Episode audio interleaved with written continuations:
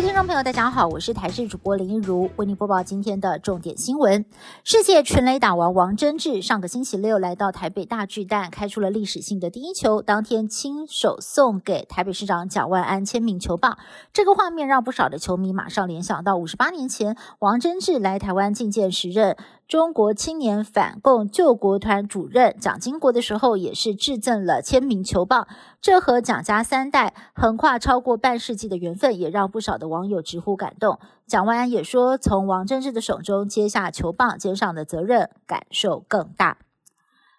国内流感疫情逼近高峰，新冠疫情也蠢蠢欲动。机关署公布上周新增的新冠并发症个案跟死亡个案双双创下了四到五周以来的新高。先前预估秋冬新冠疫情高峰会在今年十二月，但是最新预估延后到明年的一月中到一月底，到时候平均每天的感染数会落在一点八万到二万之间，比之前下修。至于入境呼吸道疾病监测最新裁检统计结果出炉，在八十八名中港澳入境旅客当中，感染最多的是流感，其次是新冠，还有一人同时验出了新冠和流感病毒。总统选战进入了深水区，三组人马当中。绿白副手搭档肖美琴、吴欣莹接连爆出国籍争议，中选会在下午开会审议，结果出炉，确认三组候选人的人马都是符合国籍规定的，萨卡都态势固定了。而参选前并没有跟家人讨论的吴欣莹，他的父亲也是星光金控创办人吴东进，以很好啊三个字表态，家人也都给予满满祝福。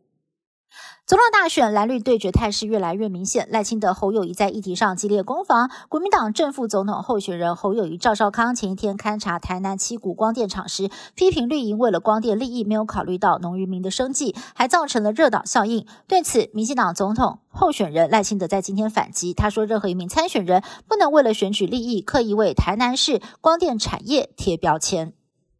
持续抵抗俄军的乌克兰再次面临寒冬考验，而且这个时候传出美国的援乌经费已经见底了。美国拜登政府警告，对乌军的援助经费在年底前就会用光，催促国会共和党通过拜登提出的一千零六十亿元的国安拨款，当中包括了对乌军援。不过呢，在野共和党坚持要缩减援乌规模，美国援乌热度下降，同时有美国对中国战略专家在专访中分析，美国一直不派兵援助乌克兰，一大原因就是为了要保留战力，以便在以后如果有需要的时候要出兵保卫台湾。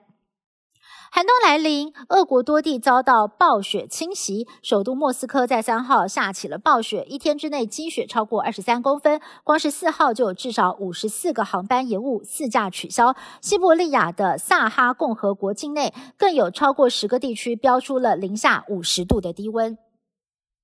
法国发生了一起小飞机撞上公寓的意外，机上三个人奇迹生还。四号这架小飞机引擎故障，紧急的迫降在巴黎近郊的城镇，结果小飞机撞上了一栋公寓的墙壁，最后在花园里头停下来。虽然机体是四分五裂，不过幸好小飞机没有爆炸，机上的三个人最后呢都平安无事。